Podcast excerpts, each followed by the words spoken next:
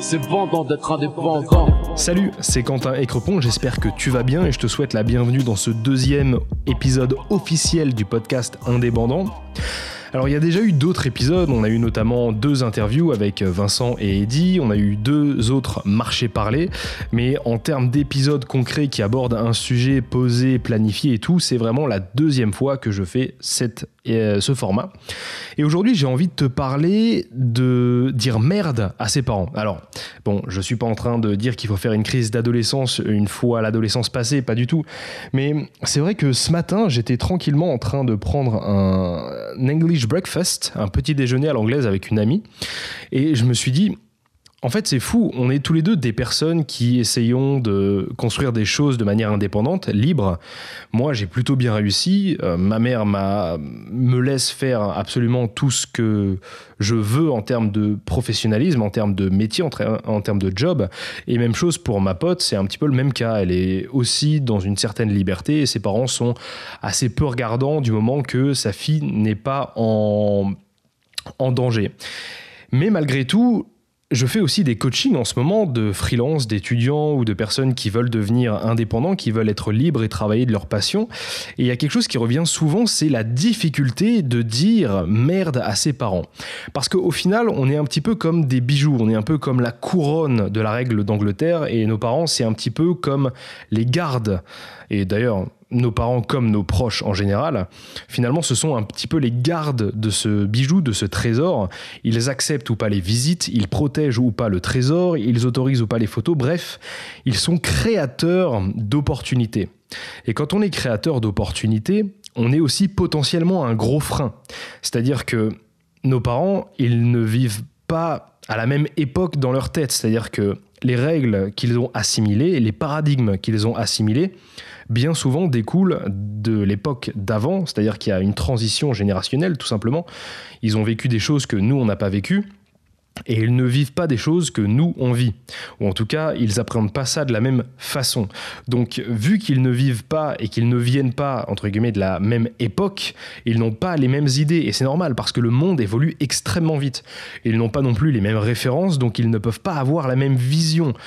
Moi, j'adore les mangas, j'adore les animés, j'adore les comics, j'adore la science-fiction récente qu'on peut avoir au cinéma hollywoodien et ma mère est pas tellement dans ce délire là elle aime beaucoup mais c'est vrai que elle restera quand même beaucoup plus sur des comédies ce qu'on peut dire françaises qui sont un petit peu plus familiales qui qui s'orientent plus euh, autour de la famille du travail euh, et des problèmes qu'on peut avoir dans tout ça. Et moi, c'est pas vraiment ce qui m'intéresse. Moi, quand je vais au cinéma, c'est vraiment pour rêver ou pour réfléchir, pour m'échapper le temps d'une heure et demie, peut-être deux heures.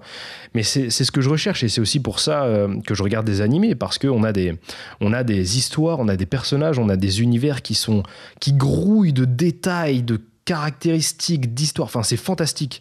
Mais nos parents n'ont pas les mêmes références et comme ils n'ont pas les mêmes références, ils ne peuvent pas avoir la même vision, la même façon de penser. Et un truc qui découle de tout ça, c'est que.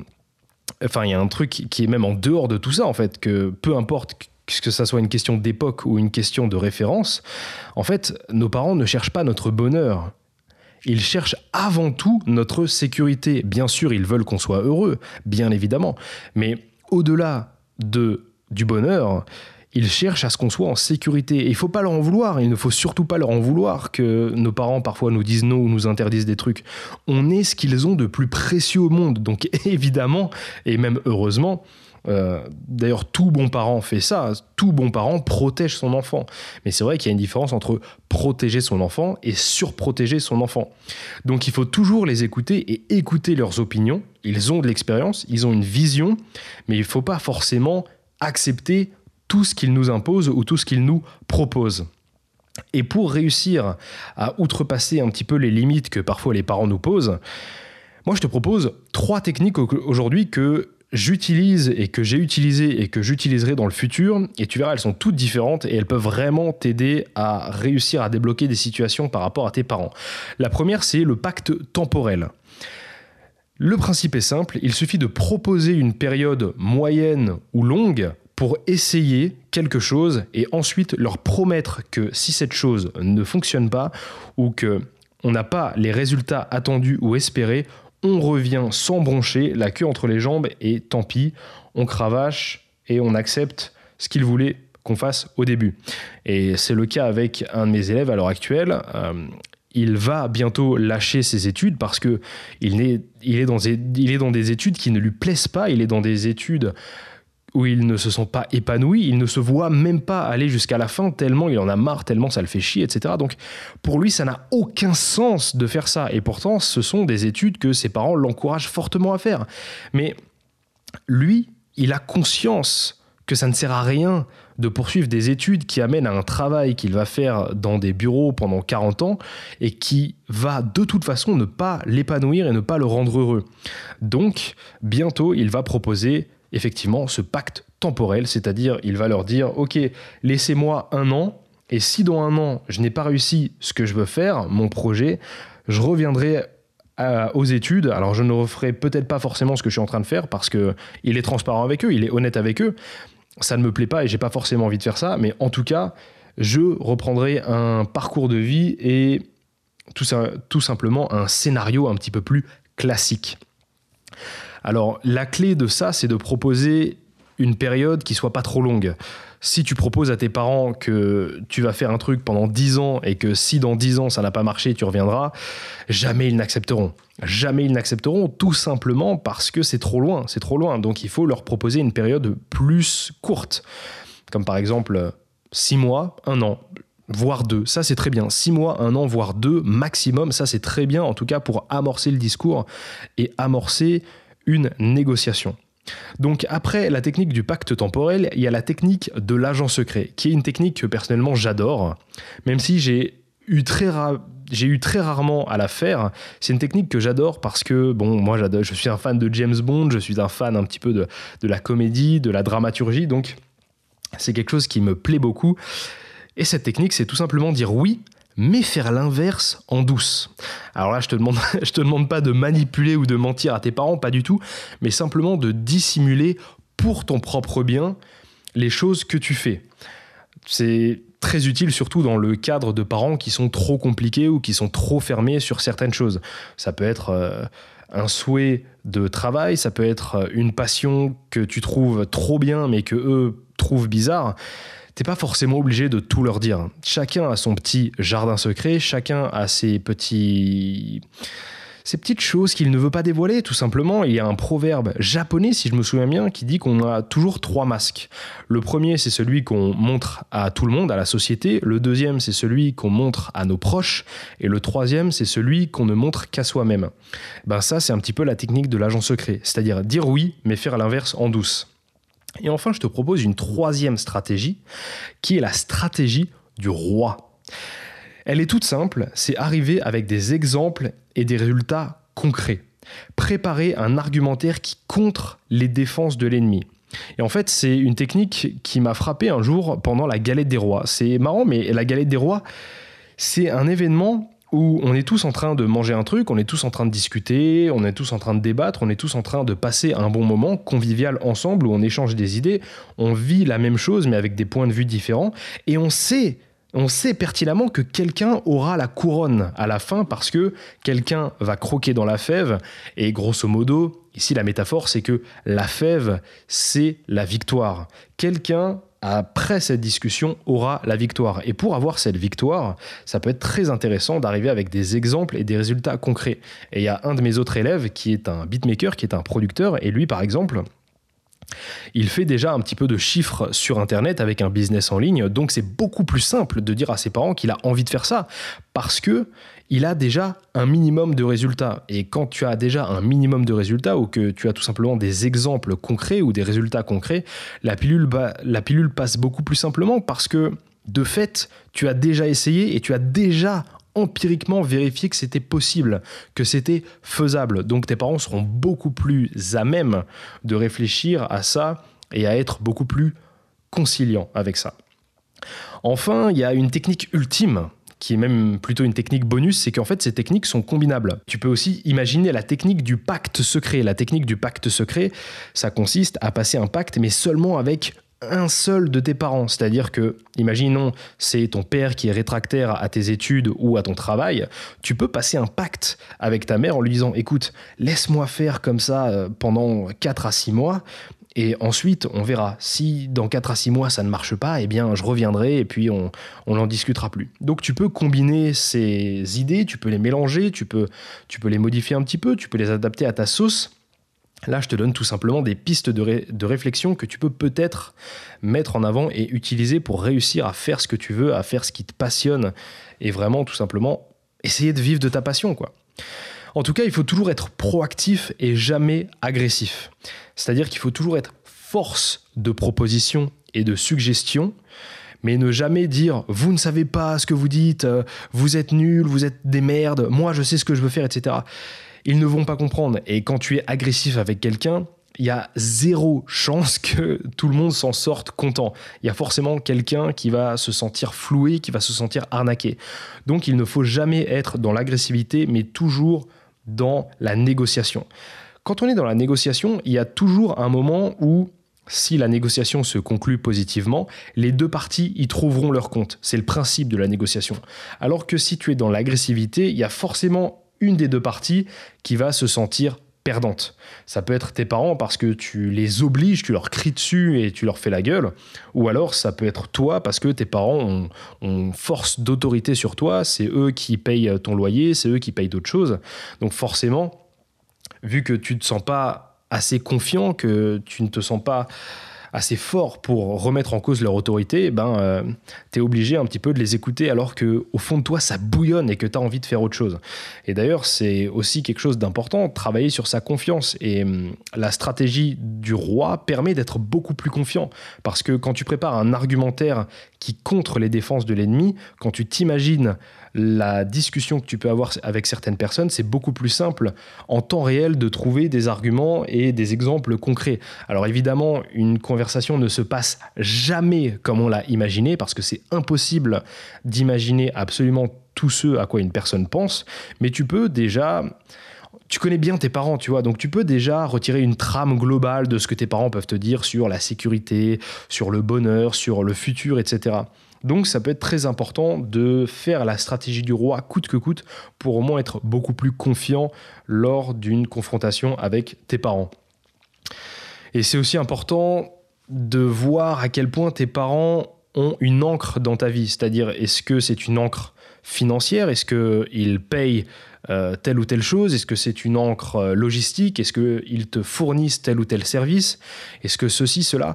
Plus tu es soumis au bon vouloir de tes parents, moins ça va être facile de dialoguer et de négocier avec eux. Donc ce que je peux te proposer, c'est tout simplement d'être indépendant d'être libre, donc de trouver un travail qui ne les regarde pas, de trouver toi-même un salaire, de, réussir à avoir toi-même un salaire pour ensuite faire ce que tu veux, tu vois. Si tes parents te donnent 200 euros et que tu leur dis que c'est pour financer une paire de sneakers, ils vont pas forcément te donner les 200 euros, tu vois. Alors que quand tu gagnes de l'argent, si tu as envie de les claquer inutilement dans une paire de sneakers à 200 euros, ben ça ne regarde que toi en fait finalement. Personne n'a son mot à dire dans tout ça. C'est peut-être pas intelligent, mais en tout cas ça ne regarde que toi. Donc voilà, encore une fois, réfléchis à tout ça et réfléchis à toutes les choses qui te rattachent à tes parents et à comment est-ce que tu peux couper un petit peu les ponts pour avoir plus d'autonomie et plus d'indépendance.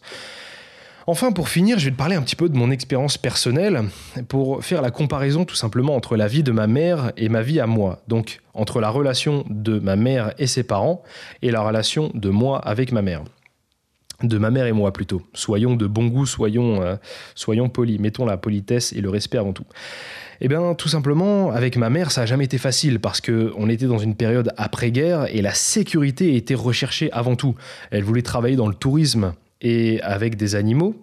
Et malheureusement, elle n'a pas pu. Elle a dû se rediriger vers quelque chose d'un petit peu plus classique, vers un travail de bureau. Et elle a fini euh, par faire un métier qui la passionnait pas forcément. Et elle a réussi en suant, euh, en euh, sang et eau, elle a réussi à trouver quelque chose qui l'intéressait dans son métier. Elle a réussi à se faire une carrière, mais elle est rentrée par la petite porte. Et c'était une période, et c'était une porte qu'elle a même pas qu'elle a même pas été heureuse d'ouvrir. Et ça, c'est dramatique parce que t'imagines que tu peux perdre 20 ans de ta vie dans un travail que tu n'aimes pas.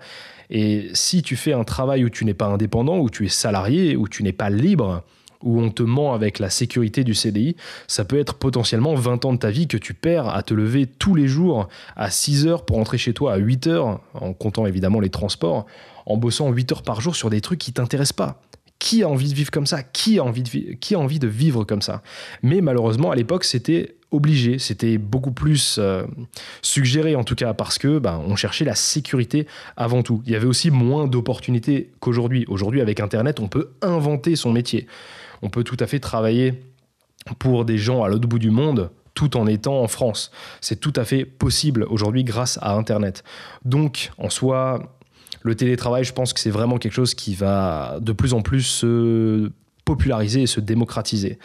Et puis au final, ben, en, vrai, en vrai, c'était un mal pour un bien parce qu'effectivement, elle a fait un métier qui, au final, l'a rendue heureuse. Elle a réussi à se challenger, elle a réussi à faire des choses qui l'ont rendue heureuse, même si elle a fini par faire un burn-out parce que c'était un, c'était beaucoup, beaucoup, beaucoup trop fatigant pour quelqu'un sur le long terme parce qu'elle a dû, elle a dû faire le travail qu'on lui demandait, mais en plus, elle a dû se challenger elle-même quotidiennement pour réussir à trouver elle-même des challenges et un sens tout simplement au métier qu'elle était en train de faire. Donc effectivement, euh, ça a été très dur, mais au final, elle n'est pas partie faire des croisières et ben j'ai été conçu finalement et je n'aurais probablement pas été conçu si elle avait fait euh, des croisières ou si elle avait travaillé avec des animaux et qu'elle n'avait pas rencontré euh, les gens et, et qu'elle n'avait pas fait les rencontres qui l'ont amené à mon père et donc à ma naissance tout simplement.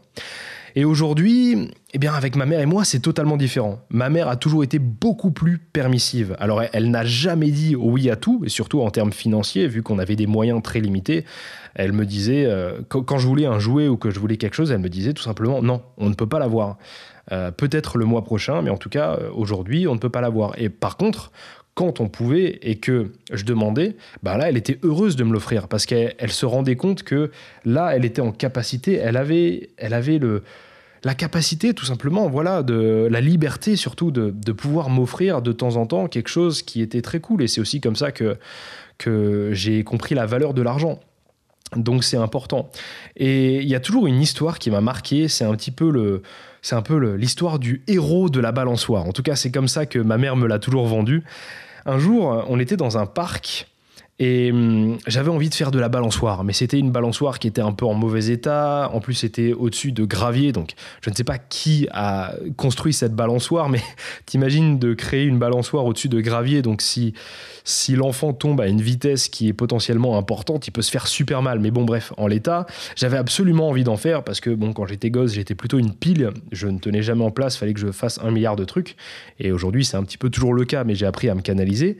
Et à l'époque du coup, je voulais faire absolument cette balançoire. Donc, je viens comme ça avec mon, mon manteau, euh, de la boue plein, plein mon jean, et je dis à ma mère bah, J'ai envie de faire de la balançoire. Donc, laisse-moi faire de la balançoire.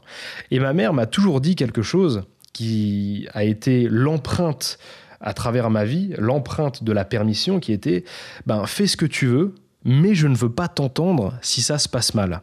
Et ça, je ne pourrai jamais remercier ma, mère assez pour ça. Parce qu'elle m'a toujours permis de faire ce que je voulais, mais il fallait que j'assume mes choix, il fallait que j'assume les conséquences. Et ça, c'est très formateur. Ça demande une maturité qui est certaine parce que, bon, bah, bien souvent, ça ne se passe jamais comme on l'a prévu et je me suis mangé un nombre de murs, mais c'est fou, c'est fou. J'ai eu de gros échecs, j'ai eu de grosses remises en question et parfois je me suis investi dans des trucs euh, qui m'ont fait perdre énormément de temps, d'argent et d'énergie et euh, effectivement, ça a été très dur. Mais évidemment, ma mère si je revenais vers elle complètement détruit, elle était là, il y avait un soutien émotionnel et affectif, mais en tout cas, euh, elle m'a toujours incité, en tout cas, à être audacieux, à être force de proposition, à essayer, à tester, à expérimenter. Et pour ça, je ne pourrai jamais assez la remercier. Et c'est quelque chose que, si tu veux, on peut faire un roleplay, on peut faire un jeu de rôle et hum, je peux Je te donne cette permission. Voilà. Fais ce que tu veux. Si tu écoutes ce podcast, fais ce que tu veux, mais ne va pas chez tes proches te plaindre que c'est compliqué, que c'est difficile, etc. Assume. La vie, c'est difficile, la vie, c'est une souffrance, la vie, ce n'est pas facile. Personne ne naît au monde en ne rencontrant absolument aucune difficulté. Ça n'arrive pas. Même les gens les plus privilégiés rencontrent toujours des difficultés. Les, les, difficultés, elles ne sont pas forcément matérielles, tu vois. Quelqu'un qui naît dans une, dans une famille qui est ultra riche, ben ça peut être très dur émotionnellement, tu vois. Alors là, on pourrait se dire, ouais, de quoi on se plaint Le gars, il a aucun problème pour payer ses factures, il est nourri, logé, blanchi, et il va se plaindre, il va pleurer. Ouais, mais c'est très très dur. L'argent ne résout pas les problèmes émotionnels. L'argent résout des problèmes qui sont de l'ordre matériel, mais l'argent ne résout pas des problèmes émotionnels. Je connais personnellement euh, des gens qui gagnent très très bien leur vie et qui sont pas du tout heureux. Je connais des gens qui gagnent 10 000, 20 000 euros par mois et qui, sont tombés en dépression, qui sont devenus alcooliques et tout. Et c'est terrible, c'est terrible. Donc il faut arrêter avec ça, il faut arrêter euh, de taper sur... Euh, sur sur tout ce qui se passe, de la chance des gens, des privilèges, etc. Être privilégié ne veut pas dire que la vie est facile. Évidemment, la vie est plus facile, mais elle n'est pas forcément elle, n'est pas forcément euh, elle coule pas de source quoi. Tout le monde a des difficultés et la meilleure des choses, c'est pas de regarder le voisin en se disant oh là là, c'est pas juste, il a moins il a moins les pieds dans la merde que moi, et ça ça devrait pas exister. Tout simplement travaille pour toi aussi ne pas avoir les pieds dans la merde et travaille pour avoir, si tu veux, même des, des chiottes en or, tu vois, des, des, des, toilettes en or, si ça peut te faire kiffer, si ça, si ça peut te faire plaisir. Mais en tout cas, arrête d'être dans la jalousie, arrête d'être dans l'envie. Ça n'a pas de sens, ça n'a pas de sens. Donc fais ce que tu veux, mais ne te plains pas. Assume tes choix, assume tes conséquences. Et tu verras que quand tu assumes les choix que tu fais, la vie est beaucoup plus simple parce que tu arrêtes de demander la permission, tu arrêtes de te reporter au jugement des autres et tu fais ce qui te tient à cœur. Et ça, c'est le plus important. Donc, je te terminerai je te terminerai. Non, je vais pas venir chez toi te casser les genoux. Je vais plutôt terminer ce podcast en te posant tout simplement une question. Quand est-ce que pour la dernière fois tu as osé dire merde à tes parents? Voilà, je te laisse tout simplement avec cette question.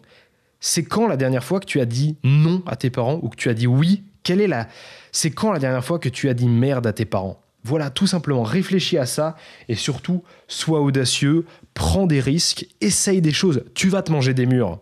Je, ne suis pas un vendeur de rêve. Je vais pas dire que la vie est belle, la vie est facile. Euh, il suffit d'être entrepreneur et c'est super simple. Non, être libre, ça demande énormément de travail, ça demande énormément de persistance, ça demande de show up, c'est-à-dire de se montrer tous les jours et, dire ok je vais le faire. Il va y avoir des difficultés, mais je vais les surmonter, je vais essayer de trouver des solutions et évidemment, évidemment tu vas te manger des murs.